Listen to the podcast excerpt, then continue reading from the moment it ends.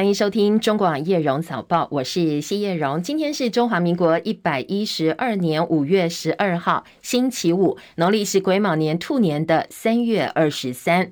好，又到了周间上班日的最后一天了。今天认真上班上课之后呢，就可以开心迎接明天开始两天的周末假期了。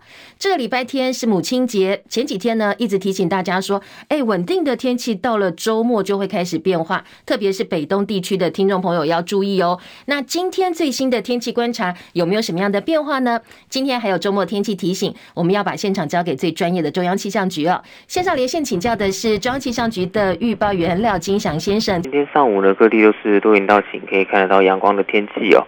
不过华南雨区会逐渐的东移，所以白天开始呢，北部还有宜兰地区偶尔都会有局部短暂雨，那中部地区呢也会有飘雨的机会，南部地区则是中午过后会有局部短暂阵雨的情形。温度的方面的话，清晨北部跟宜花地区的低温大概是二十到二十一度，中南部地区还有台东低温大概是二十二、二十三度左右。那白天之后呢，中部以北还有东半部地区的高温大概是二十六到二十八，南部地区的高温有机会超过三十度以上哦。所以清晨温度还是比较凉一点，早出晚归也要留意一下温度的变化。以上资料由中央气象局提供。嗯，金祥周末天气给大家一些提醒吧。啊，就是六日的时候呢，从礼拜六的下半天就会开始云量增多，也会有一些下雨的机会。不过主要。降雨都是在礼拜天，就是母亲节当天啊，可能天气会比较差一点这样子。北中南地区都是一样的吗？对对对，礼拜天大概全台都有机会下雨。OK，好，谢谢金祥也提醒大家哦。好，今天可能在中午前后，北部、中部会有一些零星短暂飘雨，南部是以午后降雨为主哦。到了礼拜天是真正雨势比较大的时候，而且刚才我们确认过了，全台都一样哦。所以安排假日活动，特别母亲节的户外活动，雨具不要忘记哦。那尽量不要到山区去，是比较安全的。好，再来关心的是昨天一整天国内讨论最多的这一则新闻焦点了。兴富发建设台中工地吊臂砸入台中捷运轨道，酿成了一死十伤的意外。中捷公司昨天公布了吊臂砸动轨道到列车撞上。关键的四十秒到四十一秒的影片，那月台保全已经发现，其实轨道有异状了，但是没有办法阻止列车关门行驶离站。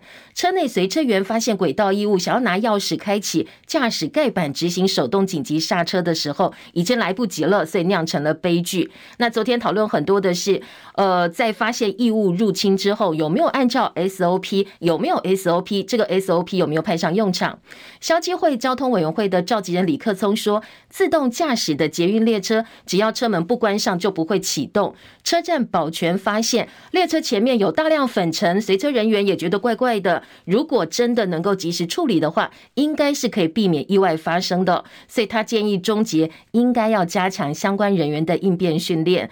另外，中捷轨道侦测系统也应该优化，可以比照高铁。如果呢遇到强风强阵或者前方有异物，必须要停车确认安全之后才能够再度启动。只有加强风险管理，才能够杜绝意外再度发生。好，今天在早报各家媒体都有相当大篇幅关于昨天终结公布影片之后各方的一个讨论。在后半段的新闻，我们会提供给大家。美债违约阴霾笼罩，区域性银行西太平洋银行公司陷入流动性危机，所以股价崩跌超过百分之二十二。区域银行股今天是一片狼藉，美债殖利率走低，美股主要指数都是收低的，只有科技股为主的纳斯达克指数收红百分之零点一八。四大指数收盘表现，道琼跌两百二十一点，三万三千三百零九点。纳斯达克指数涨二十二点，一万两千三百二十八点；标普五百指数跌七点，四千一百三十点；费城半导体跌十八点，两千九百七十八点。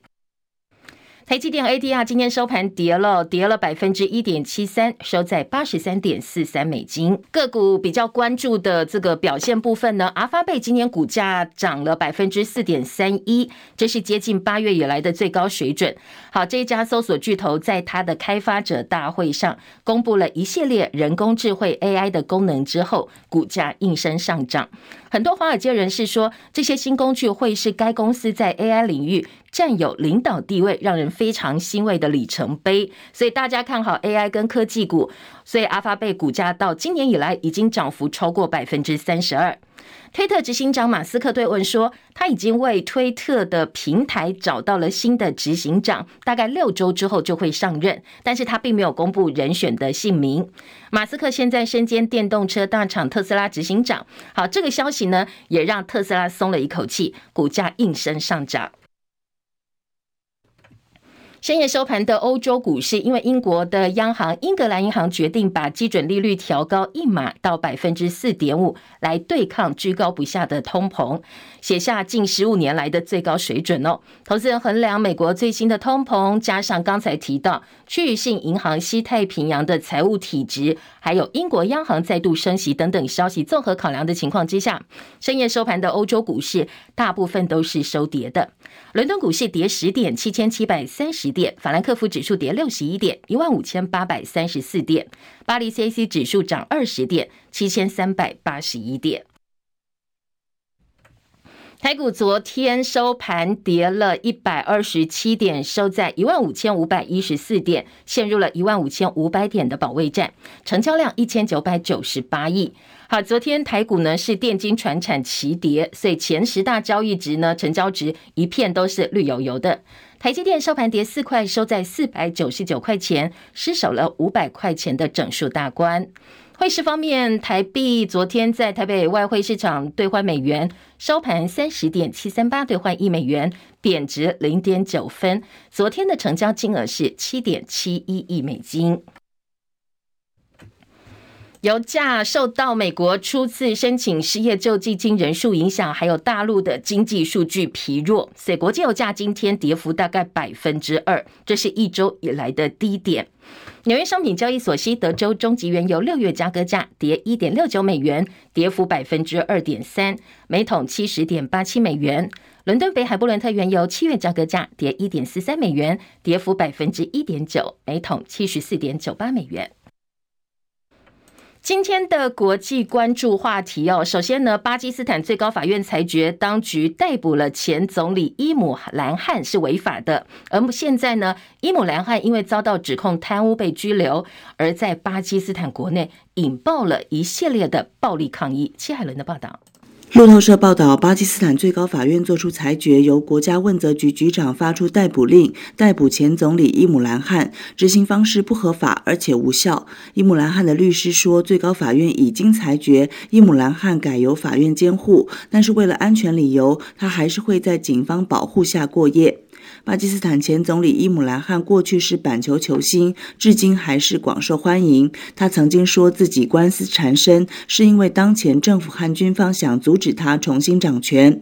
两天前，他遭到贪腐指控，被准军事部队的突击行动逮捕拘留，而这项行动激怒了他的支持者，引发巴基斯坦全国抗议和致命冲突。内政部下令切断行动网络服务，而今天周五他会再次出庭。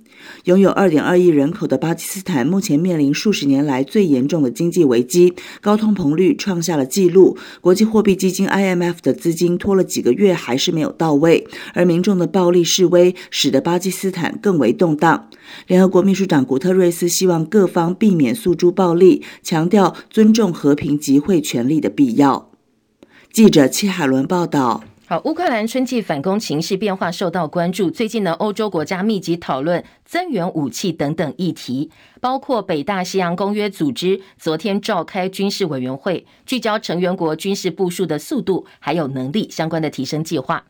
欧洲联盟二十七国的国防部长会议也是今天要召开，而北约军事委员会主席鲍尔说。俄罗斯现在百分之八十五的军力投入在侵略乌克兰战争当中，现在应该没有力气再去进犯北约盟国了，所以鼓励盟国多多提供库存的军火来帮助乌克兰抵御俄罗斯。同时呢，北约反应也正在受到中国大陆的密切关注。美国驻南非大使指责南非当局向俄罗斯提供武器，不过南非声称哦，他们在整个俄乌战争当中是保持中立的。齐海伦的报道。英国广播公司 BBC 报道，美国驻南非大使声称，去年十二月，他相信一辆俄罗斯货船在返回俄罗斯途中，在开普敦装载了弹药和武器。南非总统拉马福沙办公室表示，对此说法感到失望，并且表示这些说法没有任何证据的支持。南非当局一直声称在俄乌战争当中保持中立。在相关指控出现之后，南非政府宣布成立一个由退休法官领导的独立调查机构。美国驻南非大使对媒体表示，华府对于南非在俄乌战争中表明的不结盟立场感到担忧。几个月来，美国一直对于南非和俄罗斯保持友好关系，抱持着批评态度。此外，华府也对南非在入侵乌克兰周年纪念日期间与俄罗斯和中国参加军事演习表示担忧。先前，南非在联合国谴责入侵的投票中投下了弃权票，并且拒绝加入美国和欧洲对俄罗斯实施制裁。记者戚海伦报道。嗯，现在时间七点十二分，我们要插播一则刚刚编辑台哦送进来最新的消息。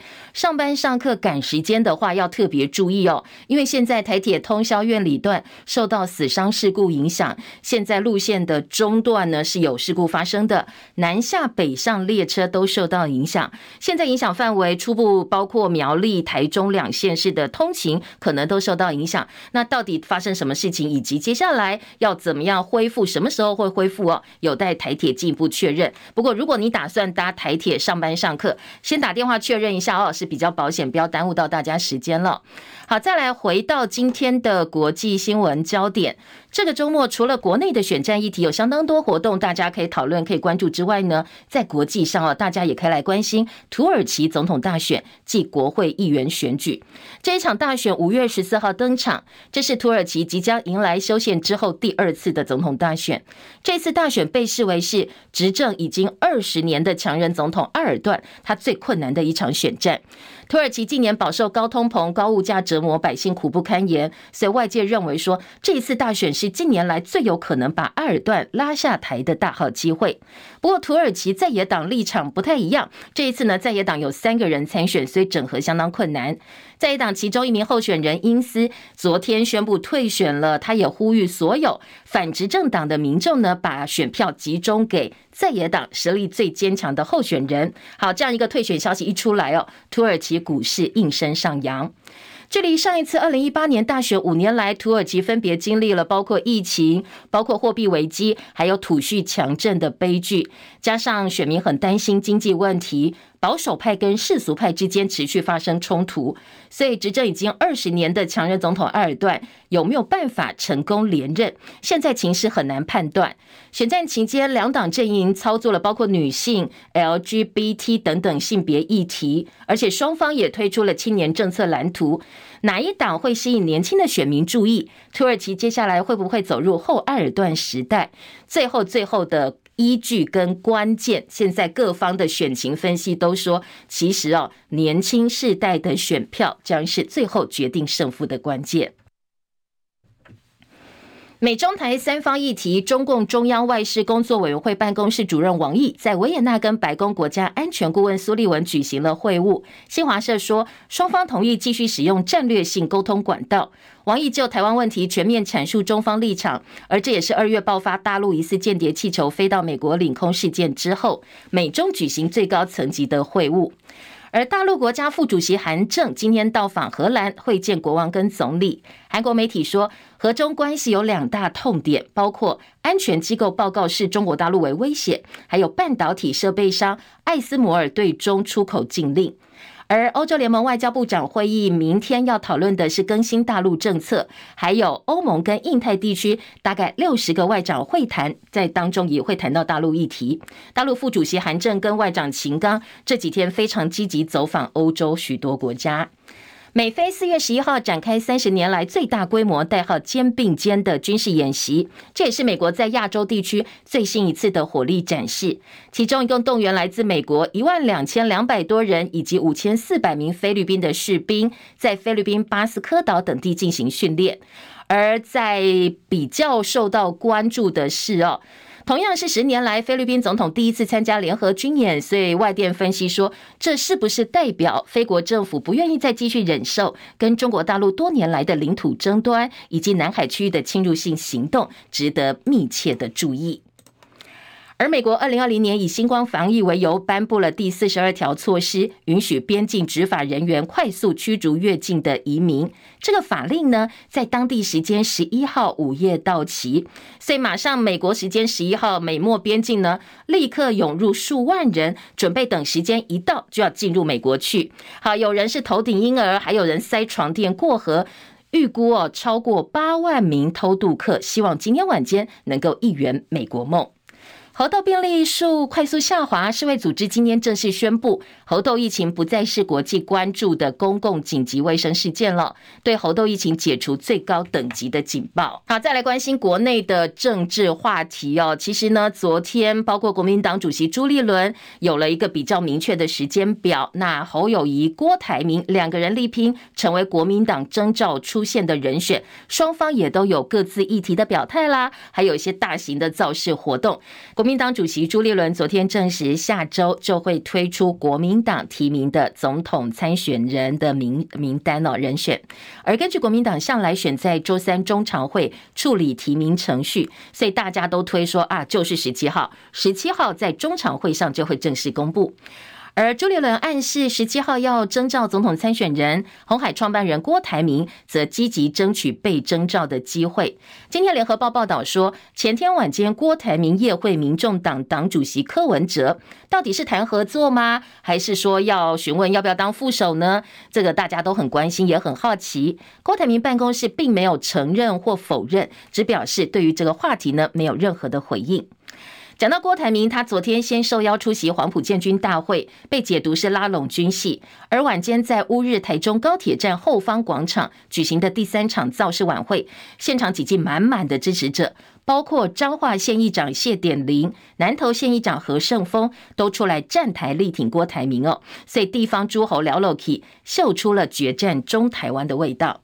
国民党在正式提名前，郭台铭四场造势晚会，今天晚间呢是办在新北板桥，被认为是指导侯友宜支持者大本营。而今天早上，等一下哦，七点半，哎，马上就要开始了。侯友宜跟郭台铭则要共同出席板桥慈惠宫起驾绕境仪式。好，两个人呢同台的现场气氛，大家也非常关心哦。而昨天早上，郭台铭出席黄埔建军大会时，他承诺会恢复军功教十八趴。被认为是要抢攻传统的深蓝票仓。三六，我在金门要跟大家说明我的和平宣言。民进党乱用没收的十八趴的这些所有的这些，我们想办法挤出预算来还给大家，好不好？谢谢总统。好。艰困选区如果得到一定的程度的支持，我回来到自己的舒适圈，自己的朋友圈。应该会比较顺利。好，晚上台中举办为台为民郭台铭造势晚会，现场喊出超过两万人在现场旗海飘扬的。郭台铭进场在簇拥的情况之下，花了一点时间才走到舞台。他自己说他手上流血了，可能是进场民众太热情不小心抓伤了。不过他也说红代表胜利。他他有点流血，可是红代表胜利啊！莫忘世上苦人多，但是呢。那你建物没有有效的物抑抑制物价的做法，对通货膨胀完全没有警觉性，对不对？对。我们农委会要升格成农业部了，但面对农业问题，要编一大堆骗纳税人缴的行销的预算，对不对啊？对。好，刚才有提到彰化县议长谢典林，他昨天公开帮郭台铭站台了。他在台上也说，为什么他会出来力挺郭董？他说呢，因为他有打到 BNT 疫苗。为什么我给我跟阮姐支持的是无共人？但是我知影我的选点，这是上正确的。我今日徛在这，我嘛要甲感谢，因为顶年我拍疫苗，我嘛有拍到 BNT。好，刚才也听到郭董提到前高雄市长韩国瑜的金句“莫忘世上苦人多”。前阵子政坛传言说，哎，韩国瑜跟郭台铭已经策略联盟，要共同合作了。所以今天晚间乃至国民党宣布征召人选之前，韩国瑜方面会不会正式表态呢？也是各界关注的焦点。在侯友宜部分，昨天呃，相较于郭台铭全力造势抢攻国民党的一些深蓝选票哦，侯友宜倒是老神在在，他推崇郭董为国为台湾努力做事，也强调他跟郭董有共同的价值跟信念，保家卫国，大家一起来。不过他在新北市议会昨天罕见动怒了，来听听看到底怎么回事。张伯仲的报道，包括戴伟山和张景豪等五位民进党籍市议员，全都穿上防弹背心进入议会大厅。张景豪针对新北市近来枪击案不断，质疑何以在侯友谊想选总统当下就发生这么多的枪击？是黑道向侯市长宣战，还是为了选总统让市政摆烂？侯友谊一开始还耐着性子回答：这一段时间发生了几个个案，新北市的警察第一个时间启动侦查逮捕前的快速破案，一个都没有放过。请议员放心，也不用穿防弹衣上议会台，我一定会保护大家的安全。不过，当张景豪以挑衅的口吻对侯友谊讲出：从您之前要瞧一些选举的案例，从港湖、新店、淡水，还有罗有志的一些发言，种种迹象，我们都知道您很会瞧事情。可不可以拜托您去跟黑道们？瞧一下，您如果要选总统，所有的黑道不要再有枪击案。听到这里，侯友谊突然暴怒，而且我还郑重的告诉你们，我从来没有跟你黑道乔过双事，请不要乱污蔑我。而面对张景豪持续紧咬嫌犯，是不是都有抓到？新北市警察局长廖训成随即回应：十号发生的枪击案，警方在接获报案三小时内就把两名嫌犯缉捕归案。侯友谊更趁机挖苦张景豪，执行前最好先搞清楚警方到底逮捕到嫌犯了没有。中广记者张伯仲台北报道。好，青绿团体中华亚太精英交流协会昨天发布了二零二四总统民调，在蓝绿白萨卡都角逐的情况之下，如果参选者是赖清德、侯友谊跟柯文哲的组合的话，那民众支持度分别是百分之三十五点二、百分之二十四、百分之二十五点六，柯文哲小胜侯友谊百分之一点六。但如果是赖清德、郭台铭跟柯文哲的组合的话，那支持度分别是百分之三十三点八、百分之二十六点二、百分之二十四点四。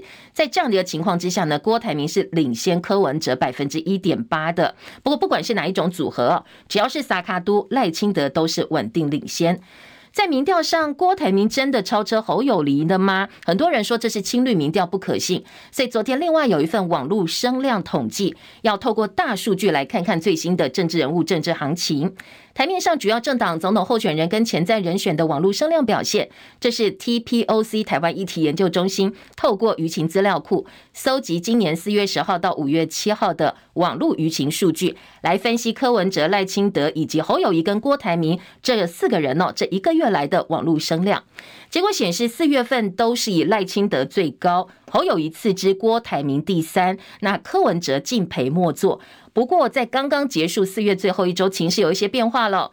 郭台铭凭借种种出乎意料的政策主张，还有 BNT 议题，获得了大量关注，所以他的声量超前居冠，反而超前赖清德了。他第一，赖清德第二，再来是侯友谊跟柯文哲。而五月的第一周，柯文哲也主动抛出了一些议题，例如发表低薪是因为教育问题等等言论获得关注，所以短短几天他的声量超侯赶赖。最新最新这一周的这个声量排名，郭台铭还是最高的，赖清德第二，柯文哲第三，紧追在后，反而是侯友宜被排在最后了。所以现在受困在新北市议会的侯友宜，对于大家各出奇招来讲，他的声量确实受到了部分的影响。而赖清德最近则是积极要抢攻网络选民，他昨天开通了个人的 YouTube 频道，要当网红了。请大家按赞分享，能够开启小铃铛。希望以后穿的比较不正式的衣服，像是 T 恤来拍短影片。这个问题也是很多人建议我。工作上的关系啊，基于礼貌跟尊重，嗯，很多场合都必须要穿西装。在家里一定是穿牛仔裤啊，穿。T 恤、Polo 衫，大家的意见很好，我会来来改进。好，这是他 YouTube 截下来的声音哦。网友建议说，哎，拍影片要穿得休闲一点，他也回答会改进，所以跟网友这个友善的互动很快哦。开通不到一个小一个星期哦，他的订阅人数已经突破一万人了。另外，外交部长吴钊燮昨天被网友留言说，警告要灭他全家哦，一个活口都不能留。而外交部说，已经跟警方备案了。早报新闻。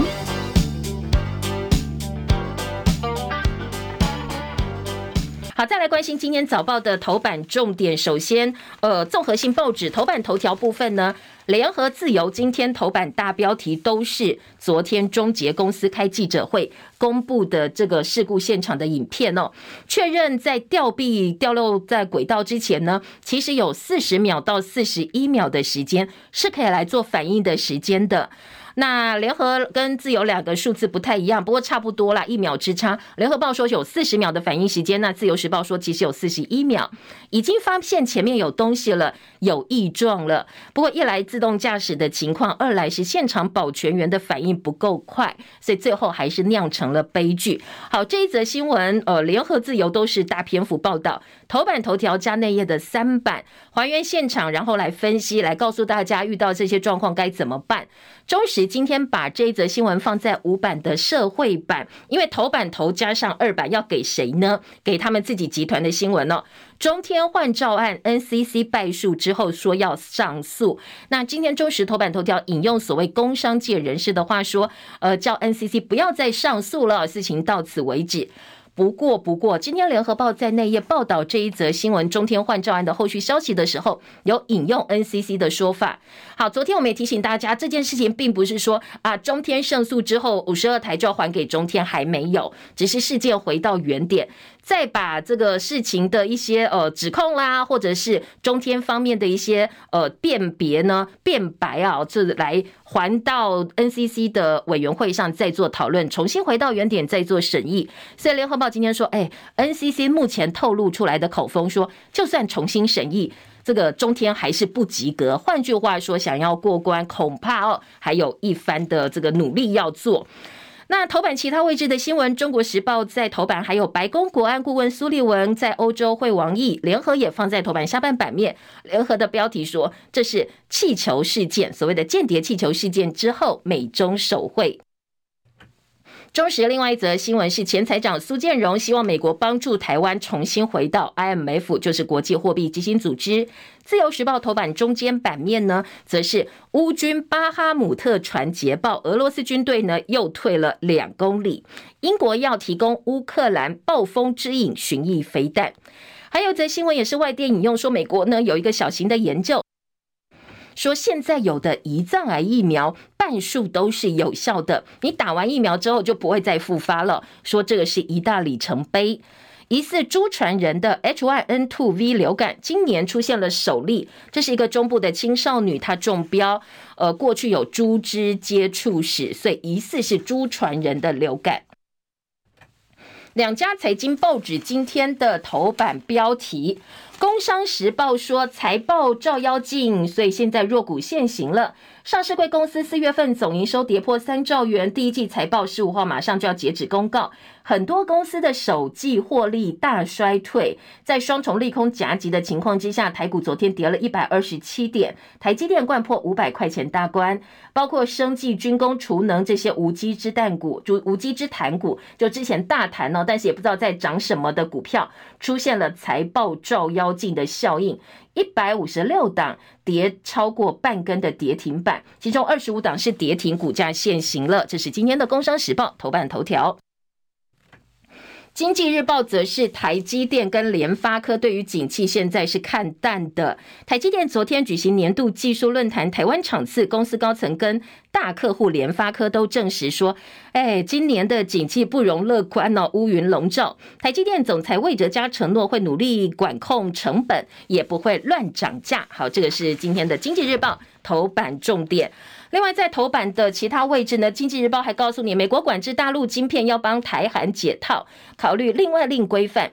三星、SK 海力士等大陆厂房可以输入设备，台湾的业者也渴望受惠。那内页新闻有魏哲家对 AI 让半导体充满商机、充满希望，做了这个版头标题的位置做报道。《工商时报》的头版还有 G7 财长会议，说这一次呢，聚焦的是中国跟美债。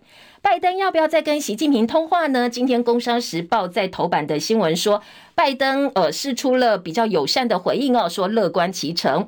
高压用户的夏季电价五月十六号实施，二点五万户高压用电大户首当其冲，电费成本可能会大幅增加哦。好，这个是今天的《工商时报》头版另外一个重点。扫描完今天头版的重要新闻之后，我们就提供给大家比较具体、比较详细的进一步报道了。先来听终结事故，今天联合报的头版头条大标。致命四十秒，终结列车刹不住。月台保全随车员发现异状，无法紧急停车。终结说都按照 SOP，但是专家不认同。监委已经申请调查了。自由时报说吊臂掉落轨道，终结四十一秒没应变，大量的粉尘扬起，没有警示，还是照常的开动。另外呢，今天的自由时报在头版也提到，发觉有异状，但是反应慢，所以黄金时间就流失了。这两个报纸都用表格的方式来告诉你事故发生的时间轴，然后还有关键的秒差。好，致命的四十秒呢？今天联合报哦，是从呃十二点中午十二点二十七分零五秒，列车停在丰乐公园捷运站开始算，说这个致命的时间点呢，停好之后，吊臂在同时间掉落轨道，电力没有被破坏，钢轨也没有被占据，所以警告声没有响起。接下来在二十七分十四秒，就是大概过了九秒钟之后，保全觉得有异，那挥手示警随车员，但是随车员没有看到。好，这是致命点第二的部分，来还原一下关键秒差。五呃十二点二十七分零五秒，列车停妥。十二点二十七分十四秒，保全觉得怪怪的，挥手示警，但是随车员没有看到。再来，再过十六秒钟，十二点二十七分三十秒，列车就离站了。那乘客也完成上下车，照常离开。十二点二十七分三十二秒，再过两秒钟，列车员就发现了，打算要开启驾驶台盖板手动停车。但是来不及，十二点二十七分四十五秒，再过十三秒钟之后，第一节车厢撞上吊臂，酿成了一死十伤的惨剧。所以致命点一个是第一时间电力没破坏，大家都没有觉得有异状。致命点第二点，保全跟车内的随车员没有联络设施，而且月台上没有停止列车行驶装置的一个机构。致命点第三，车内驾驶面板必须拿钥匙开，随车员来不及启动，而且随时紧急停车，这是不行的，他要有时间反应。好，这三点相当致命。还有一个部分呢，今天联合报的表格也告诉你说，呃，其实北捷、高捷、机捷、台铁跟高铁他们的轨道侦测手动刹车不太一样哦。像北捷呢，大部分路线配有驾驶员行进的时候看到障碍物是可以手动刹车的。而高捷行进的时候要靠司机来处置，进站时月台有异物状，站务人员可以紧急停车。机捷的部分呢，轨道有安装安装这个侦测系统，随车司机看到异物是可以紧急刹车的。台铁三百一十二处平交道都有增设侦测系统，侦测到异物就告知司机，要由司机来紧急停车。高铁沿线布设天然灾害告警系统，遇到异常会发送停车警的指示。这是这几个啊，包括北捷、高捷，还有机捷、高铁、台铁，他们其实在遇到紧急状况的时候，机制设定是不一样的。中捷昨天公布说，从吊臂砸落轨道到列车撞上有四十秒钟。那整个过程刚才大家也听到，不过大家都说，哎，这四十秒怎么没有启动所谓的 SOP？是不是有人为的疏失？在这个部分呢，中捷一直强调，其实真正在随车人员呃这个反应的时间部分，只有后面的十三秒，对吧？前面的部分他们没有算进去哦，说只有到嗯随车员发现撞上吊臂有十三秒的反应时间，一切的状况都符合 SOP 的训练。好，这是联合报今天的头版。那自由时报头版也是这一则新闻，重点也还原了整个时间序。内页的新闻部分呢，今天嗯，在自由时报的三版说，影片曝光砸鬼瞬间粉尘扬，议员痛批看到异物还撞上，中捷必须要负责任。好，昨天中捷还有一个部分很尴尬哦，因为来开这个记者会，其实大家都蛮悲伤，毕竟是一件呃重大的意外事件，结果没想到呢，中捷的。现场的这个开记者会的高层啊，这个中捷公司的代理董事长林良泰，他在现场说：“我们中捷处理的很好，员工帮大家，呃，我们的员工拍手鼓掌。”大家有点傻眼，说这样一个场合真的适合帮中捷拍手吗？所以他出来这场记者会就被批示提油救火，太冷血了，毕竟有死伤的。这个部分呢，呃，在吊臂砸轨道的同时，《自由时报》说，嗯，乘客还在上下车，让人有点匪夷所思哦。连乘客都发现有异状，随车人员竟然没有按紧急的刹停，所以看得出来，中捷对于紧急状况的应变是不及格的。学者呼吁要设列车即时侦测系统，SOP 必须要全面检讨，确保行车安全。另外设传输应变控制功能，双轨预警，而且沿线的工地也必须要加严防范。好，再来听到的是今天自由时报，另外还有个部分，双北捷运怎么看这件事情呢？双北捷运说，你要实体接触车才会停下来。挡车门四法阻止开动。好，这是呃终结的事故发生之后，因为列车没有预警跟刹停撞上，造成了一死十伤。台北捷运公司的总经理黄清信说，台北捷运文湖线的轨道侦测一样是自动驾驶嘛，哦，必须要实体接触才会刹停。如果在空中也没有办法刹住，所以要研究设雷达或红外线增加预警，评估在月台设安全紧急停车装置。新北捷运则表示，捷运列车的监测机制其实大同小异，大家都差不多。所以呢，昨天在文湖线的讨论部分，呃，北捷的说法是说，嗯，你可以切断电力啦，但是呢，现场恐怕，呃，第一时间，如果你真的发现不一样的话，或许你试着哦拿一个。呃，这个雨伞啦，或什么把门卡住，只要车门没有关起来，列车是不会动的。所以呢，如果现场随车人员或他们没有办法立刻处置，或许这是一个听起来不太科学哦，但是是当下第一时间可以做的一个处理。而今天联合报在三版也做了整个版面，说整个司法调查的部分呢，中捷案疑似作业疏失，四名业者被交保，检方并查终结的安全机制，运安会会访谈现场操作人员，三十天之内会提出关键的报告。好，司法调查部分，昨天检方已经开始约谈，包括承包业者啦、营造商啦，还有现场的呃执行人员。结果呢，分别都有交保五十万、三十万、二十万交保候传。好，这是在司法调查的部分。中捷也说，我们至少会求偿两亿元。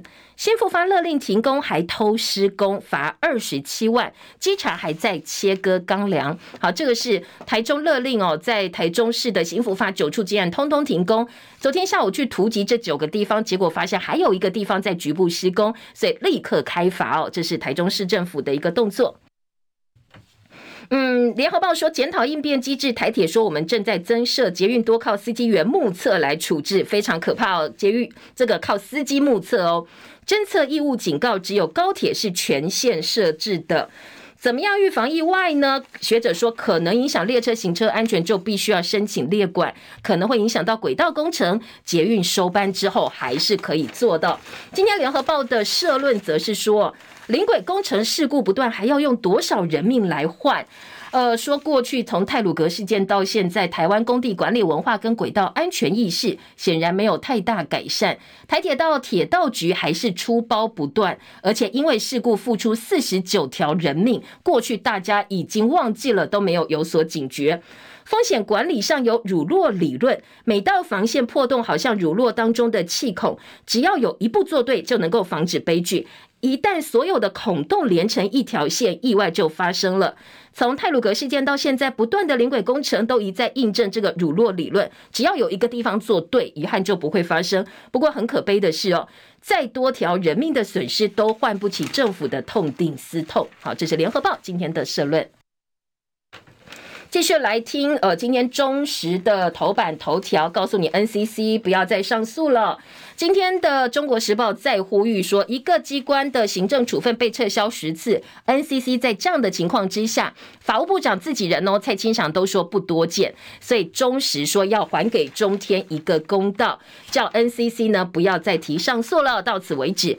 二版今天《中国时报》说不给中天换照判违法，行政院辩称 NCC 只是程序瑕疵，蓝一批这就是护航。行政院发言人罗秉成说，法院并没有否定不予换照的理由。在民宗旨意行政单位预谋行使抵抗权，朱立伦说这是坐实政治审查。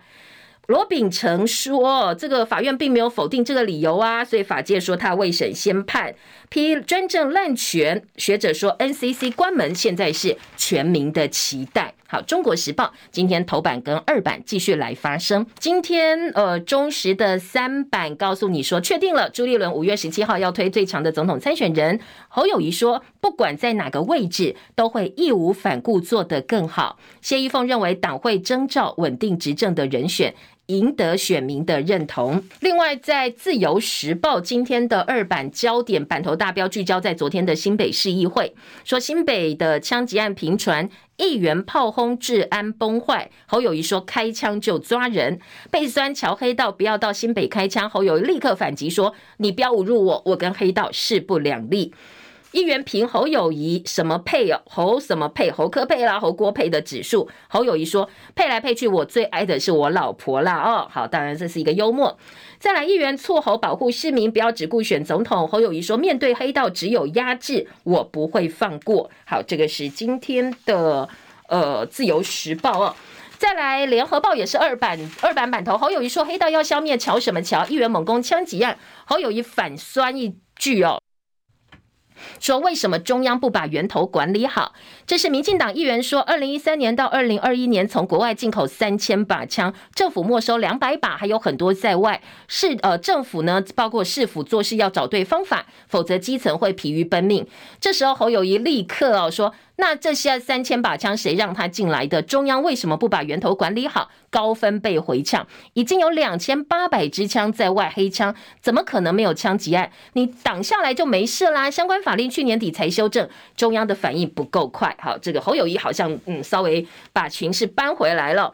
再来，在联合报报道，有郭台铭的晚会，说郭科前往夜会，到底谈什么不知道。那昨天晚间的晚会现场气氛非常的热烈，而且他引用。韩国瑜的名言说：“莫忘世上苦人多。”如果他可以成为总统的话，哦，要用他的国际人脉把台湾企业带出去做生意赚大钱。联电荣誉董副董事长薛明志日前做东帮郭台铭邀国民党立委参叙，十六号就是在呃确定征召人选前一个晚上呢，要再邀国民党中常委在台北喜来登饭店参叙。几乎所有中常委都已经收到邀请了，但是去不去，哎，现在还不知道哦。好，另外中时还有民调说，百分之四十八点六民众不满意现在的施政，蓝营痛批蔡政府摆烂无能，百分之五十七点三担心两岸冲突，百分之六十七认为治安变糟糕，百分之九十五点六担心通膨的问题。中时另外还有说，国民党不放弃蓝白河，现在外传中正万华区要礼让给虞美人。不过北市党部主委黄菊岭黄吕锦如否认，说不会没收中正万华的立委初选，也不会礼让，初选时程现在只是延后而已。耍官威赖系立委的胞弟飙骂台南市府员工，好，被视为是赖系民进党立委林怡景的胞弟林玉仲被指控，因为不满桥人事不成，竟然打电话去骂环保局的女员工哦。好，中国时报今天也有这部分的一个报道。再来，在今年立法院再生医疗法中时，在内页的四版说，末世六百专家联署质疑再生医疗法今天要三读，因为争议多时的再生医疗法有关键条文没有修改。病人权益、医学伦理、风险管控都不够，所以中研院院士陈培哲说，从实证科学角度来看，你在缺乏成效的情况之下开放是不妥的。他不明白为什么执政党要急着推出更宽松的做法，但是现在立法院等于执政党说了算嘛？哦，卫福部也没有什么呃能让大家信服的公信力，所以呢，再生医疗法今天三读有没有办法过关，势必哦还会引起更多的。不同的质疑声音，今天的《中国时报》放在了四版版头，说，请立法委员要有良知啊，不要把病人的健康安全牺牲了，把病人当作白老鼠。好，这是忠实的呼吁。另外，《联合报》呢则关心媒体议价立法，说行政院被批太闪躲了，蓝营立委要求表态政策方向，绿营立委希望赶快提版本。报业工会说，政府赶快加快脚步吧，因为媒体生态现在真的很糟，受到数位平台影响多年，立委陆陆续续提出媒体议价的立法，就是说，哎，你这些平台哦，你这些大型平台，你用我们的新闻媒体新闻应该是要付费的，否则我们一不断付出成本，最后广告都被平台拿去了。今天的联合报记者特稿说，数位部你不要再以拖待变，早在两年前，产官学界大家都说你要开始讨论这个。话题了，结果你还是慢吞吞的，都过两年去了，结果没有什么太多的进度。好，下半版面就是 NCC 败诉，蔡清祥说不多见，联合报说重新评分，NCC 说中天还是不及格的。